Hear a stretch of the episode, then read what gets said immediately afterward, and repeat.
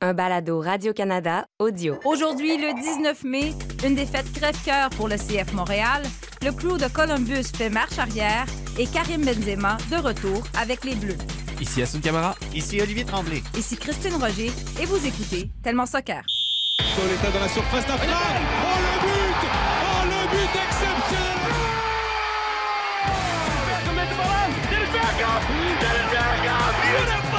magisterial Barcelona When the seagull follows the trawler.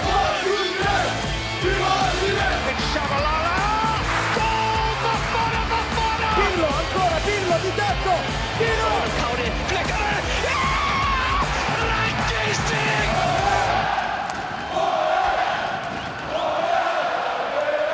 Bonjour et bienvenue à cet épisode numéro 7 de Tellement Soccer. Bonjour Olivier. Bonjour Christine. Salut Assoun. Salut Christine. Rapidement, je pense qu'il faut revenir sur la défaite crève-cœur du CF Montréal le week-end dernier contre Atlanta. Donc, défaite de 1 à 0 dans les dernières secondes du match. Euh, ce qui me fait rire un peu dans le monde du sport, c'est que je l'ai entendu beaucoup cette semaine. Il méritait le point. Mais c'est quoi? C'est pas une question de mérite. Je veux dire, une victoire, c'est une victoire, une défaite, c'est une défaite. À un moment donné, ils l'ont pas le point, puis ça pourrait faire mal là, en fin de saison si le classement est serré. Ça pourrait faire mal si le classement est serré, oui, mais c'est pour un point.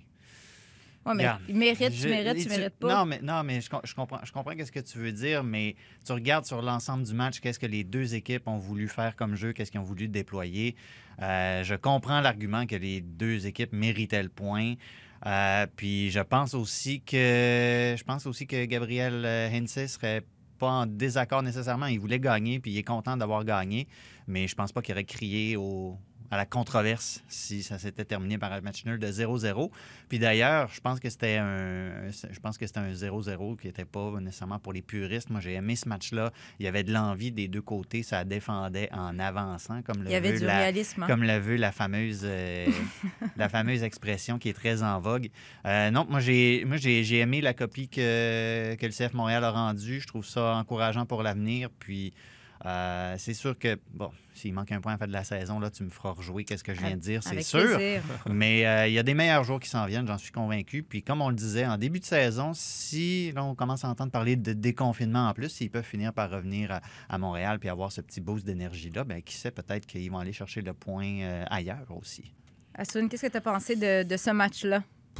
Frustrant. euh, c'est une défaite crève-cœur, c'est sûr. Euh, moi, au vu de la physionomie, physionomie du match, sincèrement, un match nul aurait été euh, mérité euh, si, si on s'appuie là-dessus. Mais de l'autre côté, Atlanta dirait que bah, ils y ont cru jusqu'au bout, jusqu'à la dernière seconde, et qu'ils n'ont rien lâché, qu'ils ont le mérite d'avoir été chercher la victoire. Donc, euh, c'est dommage là encore parce que, tu sais, sur ce but-là, défensivement.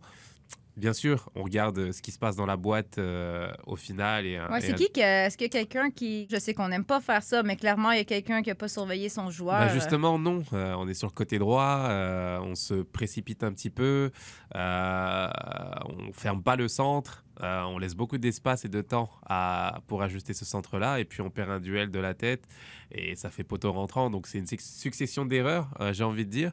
Euh, Peut-être même avant, on a eu l'occasion de garder le ballon beaucoup plus haut, ou intelligemment de se dire, bah, écoute, on est à l'extérieur. Peut-être qu'au lieu de frapper, on peut aller sur le côté et, et jouer un petit peu le, le temps et sortir de là justement avec un match nul. On a pris des chances, on a pris des risques. Malheureusement, euh, l'équipe a perdu. Et je pense que c'est, en tout cas, en termes de contenu, un bon match, un Mhm. match intéressant euh, et des leçons à retenir justement sur une gestion de match, comment on peut faire mieux la prochaine fois? Parmi les points positifs, ben, il y a ton préféré, là, Björn? Björn. Björn. Björn, of course. Björn. Björn Johnson qui a connu une très bonne semaine, un très bon match encore. Il y a aussi le, le jeune Québécois, 22 ans, Mathieu Choignard, qui disputait un premier match. La dernière fois qu'il avait été partant, c'est le 10 août 2019. Ça faisait un bail hein, qu'il n'avait pas joué. Non, Quand c'est même, ça. Première on- titularisation depuis un sacré bout. Euh, je te dirais que le groupe a bien passé par-dessus. Oui, oui, on a perdu, mais on- après ça, le message a été clair dans, dans le vestiaire. C'était on passe au prochain match. Ça fait mal, oui, mais c'est pas si grave que ça. On a joué un bon match. On a, on a prouvé beaucoup. On a eu des bonnes actions. Donc, euh, notre focus est juste sur Cincinnati en ce moment.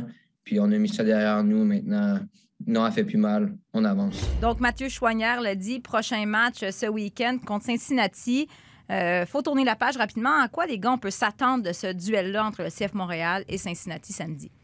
Je ne sais pas à quoi il faut s'attendre nécessairement, mais il va falloir que là, contre une équipe contre Cincinnati, que le CF Montréal finisse par mettre Marqué. son jeu, par, par mettre son jeu offensif de l'avant. Parce que tu regardes la manière dont Cincinnati joue depuis, j'allais dire depuis le début de la saison, mais c'est plus depuis, depuis la nuit des temps, là, mais ça, ça donne des buts de manière, je m'excuse, mais tellement stupide par moment, Cincinnati.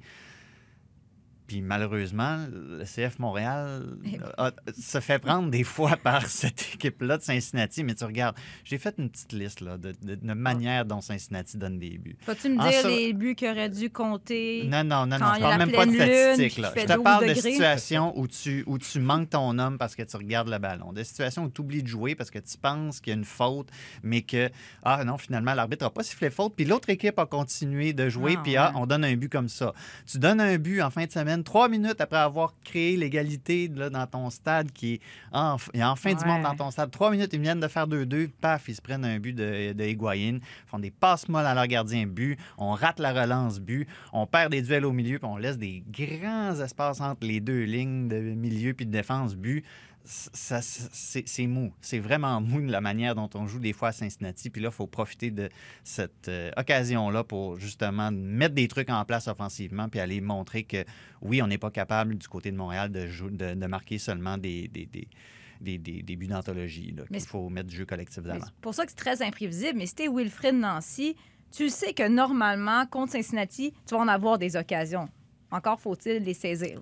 En- Encore faut-il les saisir. Et je suis d'accord avec Olivier. Je pense que l'avantage pour le CF Montréal aujourd'hui, c'est d'avoir une cohérence tactique. Ça veut dire que depuis ce qu'on voit depuis le début de saison, c'est c'est- c'est très bien exécuté. On voit exactement l'idée qu'il y a, un bloc serré, on défend en avançant, euh, on remonte euh, lorsque le ballon est, est- est- est- est dans la ligne défensive adverse. Euh, donc c'est c'est vraiment très intéressant ce qu'on voit. Euh, le seul hic, c'est peut-être de garder cette consistance et d'être ultra efficace quand on en a l'occasion. Alors, ils ont euh, du potentiel offensif, ils travaillent bien, il y a beaucoup de progrès, mais je pense qu'ils ont encore une, euh, marge de progression euh, dans le fait de faire mal à l'adversaire. Et Cincinnati est la proie parfaite, comme l'a très bien décrit Olivier. Je pense qu'il y a, des- des failles à exploiter et il va falloir être vraiment chirurgical à ce niveau-là faire mal à l'adversaire euh, offensivement et être euh, très agressif devant le but, c'est ce qui fera la différence à mes yeux. On a décidé de donner la place euh, contre Miami à James Pantemis. Ouais. Qui a quand même bien fait. Est-ce qu'on va décider de le ramener pour l'un des deux derniers matchs ou on continue avec Clément Diop? C'est tentant, hein? On aime, on ça en plus, une bonne controverse de gardien Non, Montréal, mais hein? je veux dire, c'est quoi? Ils ils ont décidé de. Bon, c'était deux matchs en une semaine, donc c'était une bonne excuse, mais en même temps, euh, dans les dernières fois que James Pantemis a vu de l'action, que ce soit avec l'équipe nationale ou avec le CF Montréal, il l'a bien fait. Donc, pour- pourquoi pas? Ou là encore, c'est délicat parce que là, est-ce que tu dis aux vétérans d'aller t'asseoir? Est-ce que, tu sais, euh, euh, je pense que c'est dans le cas de Samuel Piette, on en avait parlé la semaine dernière à Soun, puis tu disais, ben non, Wilfred Nancy doit s'affirmer. C'est pas parce que c'est le, vétéran et le Québécois qui est là depuis longtemps qu'il faut lui donner sa place acquise. C'est vrai, mais en même temps, qu'est-ce qu'on peut concrètement reprocher à Clément Diop sur le dernier match Tu vois, c'est c'est compliqué, parce que même le, le but en tant que tel, franchement, il, il s'est Ah, déployé, il était- s'est non, étendu, non, mais tu peux pas, tu peux pas aller le chercher. Donc, euh, moi, je pense que ce qu'a ce qu'a voulu faire, faire Wilfried Nancy est très intéressant. Euh, créer de l'émulation, euh, concerner justement les remplaçants, entre guillemets, leur dire que vous avez votre chance de vous montrer, c'est bien. Mais il faut quand même garder, surtout au, au poste de gardien de but, une certaine confiance relative sur un certain temps pour, euh, pour installer un gardien et lui dire que, OK, c'est pas parce qu'il va y avoir une erreur que forcément tu vas sortir. Sans ça, ça risque d'être euh, compliqué parce qu'il y a eu de la rotation, certes, mais dans le poste de gardien, c'est- rare qu'on fasse de la rotation, même Ouais. quand il y a deux, trois matchs à enchaîner dans une semaine. Donc, euh, moi, je verrais plus Clément Diop sur le prochain match. Ouais, parce que comme, comme Samuel, d'ailleurs, je trouve que Samuel, après avoir été relégué au banc, je pense qu'il a fait quand même des. Il a fait des bons matchs dans Ouais. l'ensemble. Il s'est levé après cette. euh, appelons, appelons ça un affront, après cet affront-là. Puis de la même manière, je veux dire, Clément Diop, comme Massoun l'a dit, il a, fait, il a fait un bon match contre Atlanta. Je me souviens en particulier, je me souviens plus qui reprend ce ballon-là de la tête, mais clairement, l'attaquant donne l'impression qu'il va centré de la tête, mais il change son. la- je sais pas comment il a fait ça, mais moi, moi, mes- les muscles de mon cou me permettent pas de faire ça. Il a changé la trajectoire de sa, de sa tête, puis c'est devenu un tir au but, puis Clément l'a vu à la dernière seconde, puis a réussi à aller le chercher. Il a fait un très bon match, puis je pense que ce serait très sévère de le sortir de cette euh, formation-là pour l'instant. Ouais, de toute façon, tu as dit toi-même il y a quelques semaines, vous savez, la saison est très encore? longue en MLS. Donc, on verra ce qui va arriver. Donc, il reste deux matchs au CF Montréal euh, cette semaine, la semaine prochaine. Ensuite, il y aura une pause d'environ un mois. Prochain match, ensuite, sera le 23 juin. Est-ce que ce sera à Montréal? Présentement, bon, évidemment, le gouvernement Legault a annoncé euh, hier qu'il y aurait 2500 personnes admises euh, dans les stades, dans les amphithéâtres. Là, il y a la problématique de la quarantaine. Euh, bon, évidemment, avec les quand des équipes américaines, ça complique un peu la donne, mais il reste beaucoup, beaucoup de temps. On se croise les doigts pour qu'il y ait du soccer à Montréal dans quelques semaines. Bon, il y a quelques semaines, il y a le crew de Columbus qui annonçait une modification de son image, nouveau nom, nouveau logo. Et bon, évidemment, comme ce fut le cas à Montréal, euh, même à Milan, lorsqu'il y a eu un changement d'image, ben, les partisans n'étaient pas contents. On fait connaître leur mé- mécontentement, particulièrement sur les réseaux sociaux. Et là, ben, hier, les dirigeants du Columbus SC décident de faire marche arrière, disent en gros, ben, on vous a entendu, on oublie ça, on revient avec le crew de Columbus, crew pour toujours. On, ben, on revient presque avec le même logo, en fait, à quelques petites modifications près. Euh, ça prend quand même du courage pour admettre, même moi j'ai de la misère d'admettre mes erreurs, là, donc pour une organisation de dire on s'est trompé, on fait marche arrière, c'est surprenant, ça demande du courage, non? Ben, écoute, quand tu regardes aussi à quoi ils se frottaient, on parle d'une. On parle d'un groupe de, de supporters à Columbus qui n'en est pas à son premier coup d'éclat. À l'époque où Anthony Precourt, le précédent propriétaire, voulait déménager l'équipe à Austin. Euh, il a fini par l'avoir, son équipe. C'est devenu une équipe d'expansion, mais c'était ça le plan au départ. On prend le crew et on l'envoie au Texas. Et les supporters se sont mobilisés. Il y a eu le fameux mot-clic Save the Crew, qui n'est pas né dans les dernières semaines. Je veux dire, ça fait des années qu'on a ce mot-clic-là, Save the Crew. C'est une source de fierté pour ces supporters-là. Je pense que la famille Aslam savait à quoi elle se frottait quand elle. euh, puis d'autant plus qu'on a vu. Ouais, mais euh, ils je ont pense que c'est décidé. The Athletic qui, qui- rapportait que pendant, quand on a annoncé ça aux supporters, qu'il y avait des, des- des gens qui étaient en furie, puis qui enlevaient leurs vêtements, puis qui montraient leur tatouage. Regardez qu'est-ce que ça veut dire pour moi. Ils savaient à quoi ils se frottaient, puis il y avait un, un précédent. Oui, mais comme tu dis, il y- il y avait un précédent, Save the Crew, ça existe depuis longtemps, mais ils ont quand même décidé de, de faire ce changement-là. Bon, finalement, ils se sont rendus compte que ça ne fonctionnait pas. Euh, toi, Hassan, est-ce que tu es surpris qu'ils aient pris la décision de revenir euh, sur leur décision? Surpris, peut-être pas, parce que. euh, écoute, ils ont pris le pouls tout simplement de, de- des partisans. Euh, ils sont restés euh, collés à, à ce sentiment-là. Et moi, je trouve que c'est une grande, une grande preuve d'humilité, j'ai Mhm. envie de dire. Parce que tu peux être dans un bureau finalement et avoir des idées, mais quand tu, tu te rends compte que ça colle pas finalement avec euh, ce que ressentent, tes, tes- ce que ressentent tes, tes fans, tes partisans qui sont la base même de ton projet, bah, forcément c'est compliqué euh, d'avancer dans ce sens. Et on a envie de faire le parallèle avec euh, ce qu'on a vu à OCF Montréal. Euh, c'est vrai que voir Columbus arriver et dire pardon, on s'est trompé, on va vous écouter et on va aller dans votre sens, bah moi j'aime beaucoup personnellement Ouais. et je trouve que c'est euh, ouais, comme je l'ai Mais- dit une, une grande preuve d'humilité. Justement, là, présentement, dans les bureaux du CF, de- CF Montréal, euh, les gens de- ne doivent pas être très contents de la décision du crew de Columbus. Est-ce que vous pensez que ça pourrait mettre de la pression sur Kevin Gilmore et compagnie? Ben, je sais pas, parce que, tu sais, euh, je me posais même la question à savoir, est-ce que c'est euh, une décision collégiale faite avec la MLS de se dire, on va changer les noms, on va les amener Mhm. à, à 2021, tout simplement, on veut plus que ça fasse euh, ligue mineure, entre guillemets. Euh, je sais pas comment a été prise la décision, mais voir Columbus euh, reculer de façon unilatérale et se dire que bah, nous, on n'y va pas, euh, c'est vrai que ça me surprend, parce que j'ai l'impression que même le CF Montréal était, a, a pris la décision, mais en en collaboration avec la MLS pour évoluer. Donc euh, je me dis, est-ce qu'il y a quelque chose à faire à ce niveau-là? Peut-être pas euh, un retour en arrière, mais peut-être une, euh, discussion avec les partisans. Je sais pas, c'est la question que je me pose aujourd'hui. Parce qu'on voit aussi, c'est qu'il y a beaucoup de. on- il y a toute une. On parle d'Eurosnob, puis de gens qui refusent de regarder la MLS parce que c'est en bas de ça, d'un certain standard et tout ça. Mais ce qu'on voit avec ces mouvements-là qui viennent de la base, c'est qu'il y a des gens, depuis des, décennies, qui se sont attachés à ça, qui se sont attachés à la particularité du soccer nord-américain. Que oui, on a des, noms d'équipes comme Crew Columbus, puis Rapids du Colorado, puis tout ça. Puis ça fait, aux yeux de certains, ça peut faire folklorique, mais crime, il y a des gens pour qui ça veut dire tellement de choses. Ça veut Mhm. dire, c'est l'équipe avec laquelle ils ont grandi. C'est peut-être là qu'ils ont rencontré euh, la mère de leurs enfants, le père de leurs enfants. Ah, je veux dire, c'est des hein. histoires, c'est des histoires de ce genre-là. Il y a- je veux dire, puis, Non, puis, mais- a- puis avec le Crew, en plus, qui est un des clubs euh, fondateurs de la MLS, on a ajouté le, le 96 dans le, dans le logo actualisé, qui, je suis convaincu, va être appelé à changer plus tard parce qu'on va en parler, puis tout ça. Dire, Il y a un attachement justement à la naissance de ce petit mouvement-là qui est devenu la MLS, puis qui est devenu la Ligue qu'on qu'on connaît aujourd'hui, mais il ne faut pas oublier d'où est-ce qu'on vient. Mais justement, là, Assoun t'a parlé de faire un parallèle avec le CF Montréal. On peut pas s'empêcher de le faire. Euh, on peut écouter justement euh, Justin Kinsley, qui est un peu l'architecte de ce changement-là, expliquer, j'ai envie de dire justifier pourquoi on a décidé de faire un, changement d'image complètement à Montréal. Il y a des beaucoup, beaucoup plus grands risques que d'essayer d'agir. C'est de rien faire. C'est de sa- c'est penser que le statu quo, après 28 ans d'avoir fait la même chose et répété les mêmes gestes, s'attendre à un résultat différent.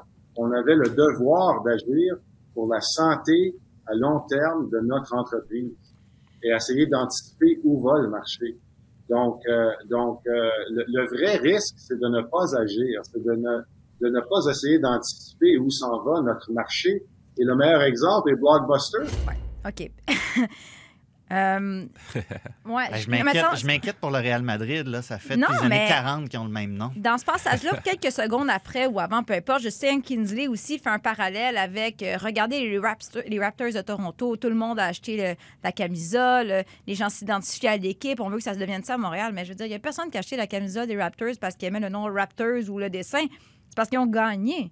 Fait qu'est-ce que, tu sais, le fait que, je sais qu'à Sun, toi, tu trouvais qu'il y avait une évolution était nécessaire, mais globalement, au- auprès des, des- partisans, on n'avait jamais entendu, hey, là, euh, il est le logo, j'aime pas le nom, faudrait le changer. Puis le problème présentement, c'est non seulement j'ai l'impression que Kevin Gilmore et Justin Kinsley ne sont pas à l'écoute des partisans, mais en plus, on est comme en- c'est des critiques qui viennent qui, viennent d'ailleurs, pas juste de Montréal. On devient la risée un peu de la ligue et même ça dépasse euh, le Canada, les États-Unis, on en parlait la semaine passée, euh, ils ont pris le, flocon. Le fameux flocon, euh, dans une compétition pour déterminer quel, est le pire logo, le plus laid logo euh, parmi tous les clubs de foot dans le monde. Je veux dire, là, en quoi ça, ça fonctionne, leur projet, ça fonctionne pas? Qu'est-ce que vous pensez de, sa justification, hein, Justin Kinsley, que le CF Montréal, l'impact de Montréal, bref, on ne sait plus, avait besoin d'une évolution? C'était important. Ouais, mais là, il y a une différence entre, euh, entre évolution puis révolution ou réinvention aussi. Là. Parce ça, je sais que tu disais que toi, tu sentais, lorsque tu étais dans le vestiaire, qu'on avait besoin d'une évolution. Moi, là où je le rejoins à 100%, 10%, c'est qu'il fallait changer quelque chose, c'est sûr. Euh, dans l'esprit et dans, dans, dans, dans l'idée de, de ramener finalement euh, la marque de football euh, du, de, Montréal plus mainstream, j'ai envie de dire, euh, c'était important de, de, de, de, de le ramener finalement à, à ces standards-là. Donc il fallait changer quelque chose.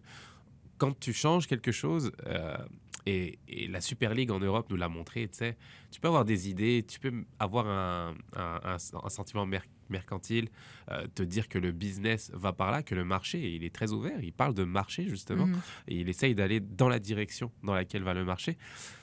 Bah, ce qui est compliqué dans le foot, et tu t'en- aperçois, comme je l'ai dit, euh, c'est que c'est les fans, c'est les partisans qui sont à la base finalement de ton projet. Et quand tu fais des choses et que et a un ressenti négatif, forcément, il y a quelque chose qui ne, qui, qui- qui ne fonctionne pas, c'est sûr. C'est sûr. Donc, euh, moi, ce, que, ce qui me plairait, c'est de, de- de voir des partisans contents, euh, de se dire qu'ils sont en adéquation avec le ressenti qu'ils ont avec leur club, parce que ça, ça reste leur club, et de, de pouvoir avoir une sorte de communication, de, de, de discussion. Ouais, juste je, une je suis sûr qu'une dis- simple discussion euh, pourrait déjà, tu sais, le, le simple fait d'ouvrir ta porte euh, à certains partisans peut être déjà quelque chose de, très apaisant. Euh, Parce qu'on n'a pas l'impression qu'il y a eu ça depuis le changement d'image. On a plus l'impression que qu'on essaie de justifier notre décision, puis de l'expliquer, puis qu'on patine, en fait, là, mais il n'y a pas eu d'ouverture dire on, on veut discuter avec les partisans comme on a, eu, comme on a vu à Columbus.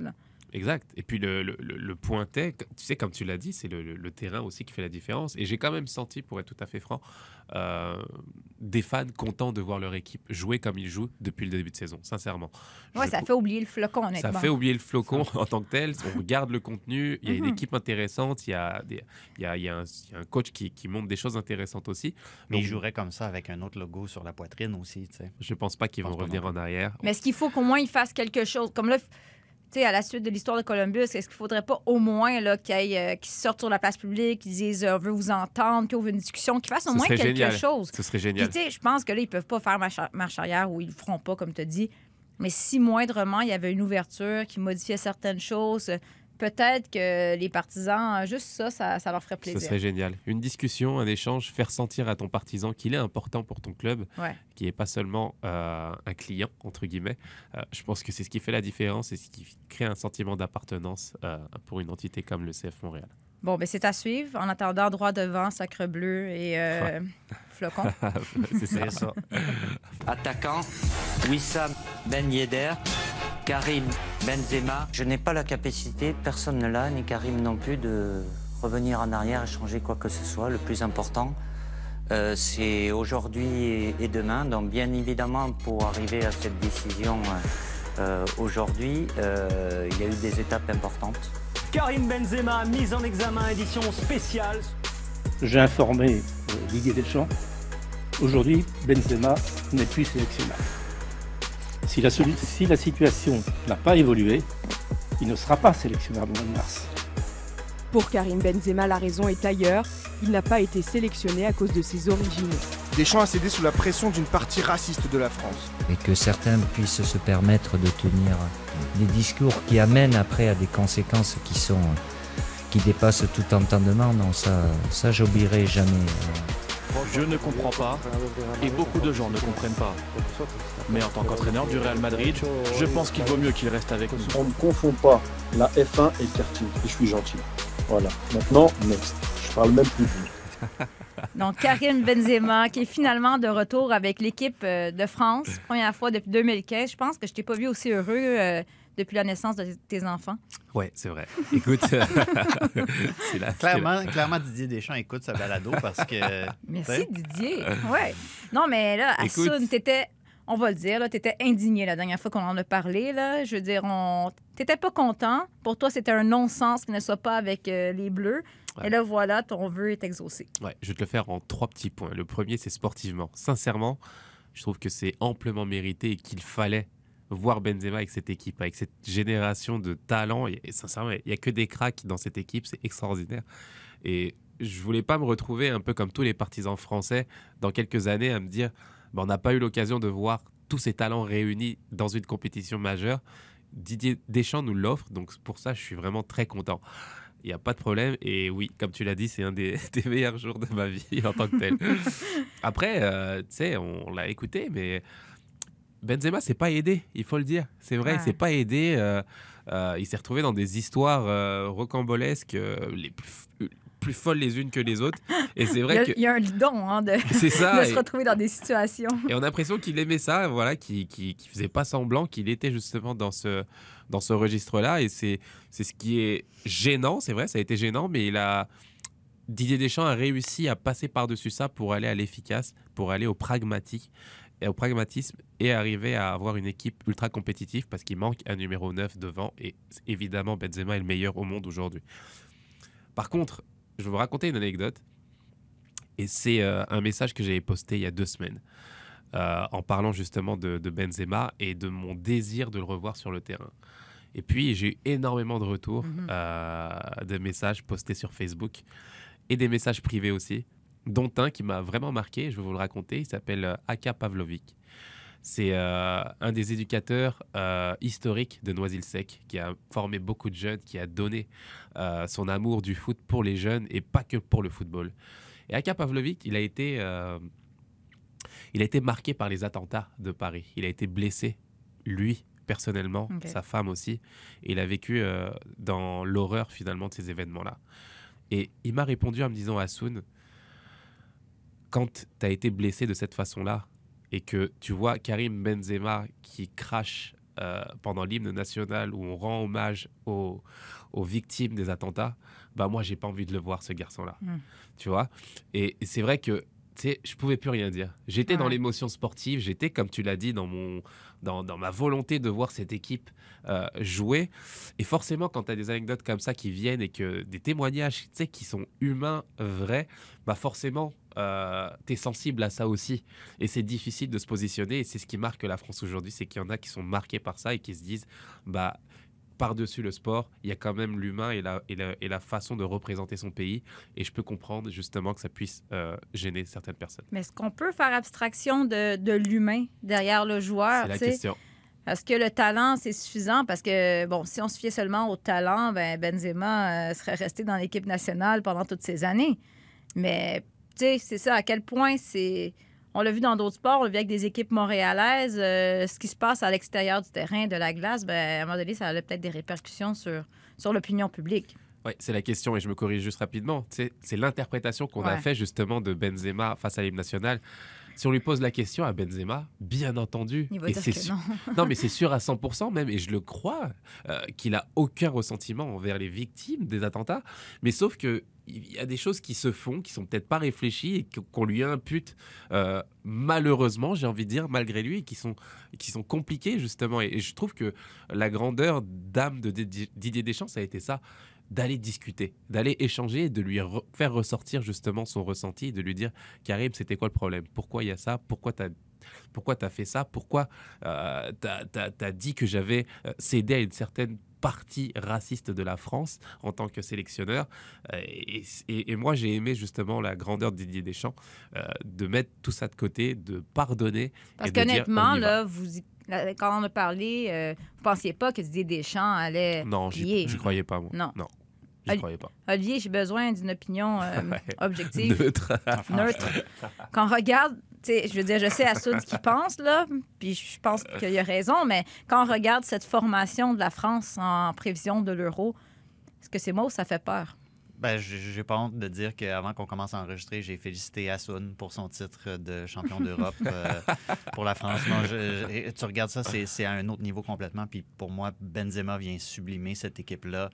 On en a parlé déjà euh, dans un précédent balado à quel point Benzema, c'est quelqu'un qui, d'un point de vue sportif, on parlera pas de l'humain, mais il se met au service de l'équipe. Comment, quand Ronaldo était au Real Madrid, ben, il se mettait au service de Ronaldo. Puis quand il est parti, ben, là, il a commencé à compter des buts, compter des buts, compter des buts.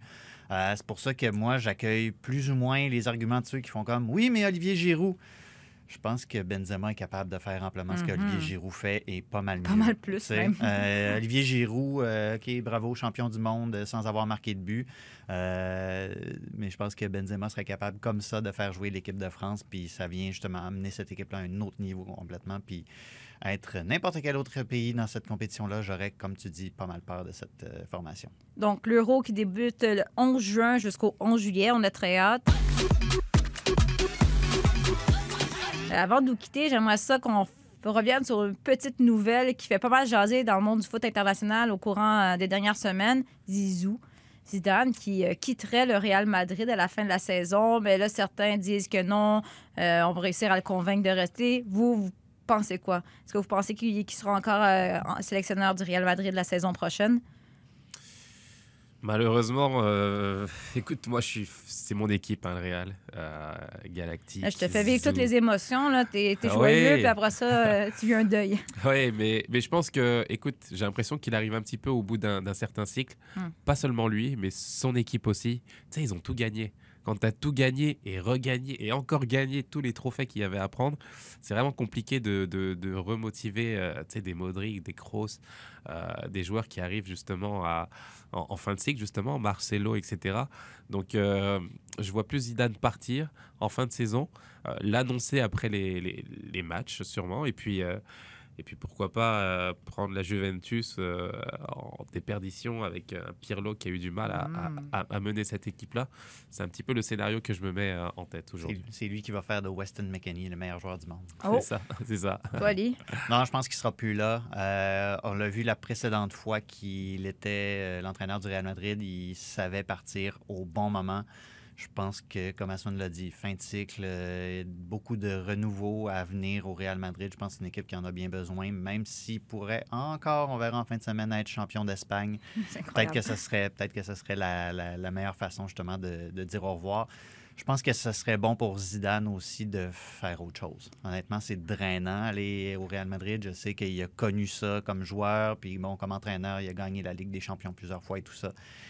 Mais je lui souhaite de faire autre chose, de découvrir autre chose. Je pense qu'il est prêt à passer à un club euh, aussi prestigieux, mais où est-ce que peut-être ses moindres faits et gestes euh, et mots seront moins scrutés à la loupe que ça. Ben, si José Mourinho s'est encore trouvé un job, je pense que c'est sûr que Zidane n'aura pas de misère. Et pourquoi pas avec la Juventus, avec un duel, justement, Mourinho-Zizou sur les lignes de côté, ça serait pas pire. Ouais, ce serait vraiment pas mal à voir. Donc, un autre dossier à suivre. T'achètes, ouais. Un autre dossier à suivre. On va être obligé de parler de Serie A dans notre balado. Pourquoi Eh oui. pas, hein? Tellement calcio. Tellement calcio. donc, euh, merci les gars. Merci. On se, on se retrouve donc euh, la semaine prochaine pour un autre épisode de Tellement Soccer. Pour la France, c'est pipi. Pour la France, c'est pipi. Pour la France, c'est pipi. Pour la France, c'est pipi. Pipi. Pipi. Pipi. Pipi.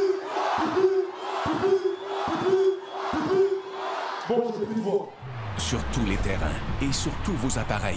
Radio-Canada Sport. Écoutez les meilleurs balados sur l'application Radio-Canada Audio.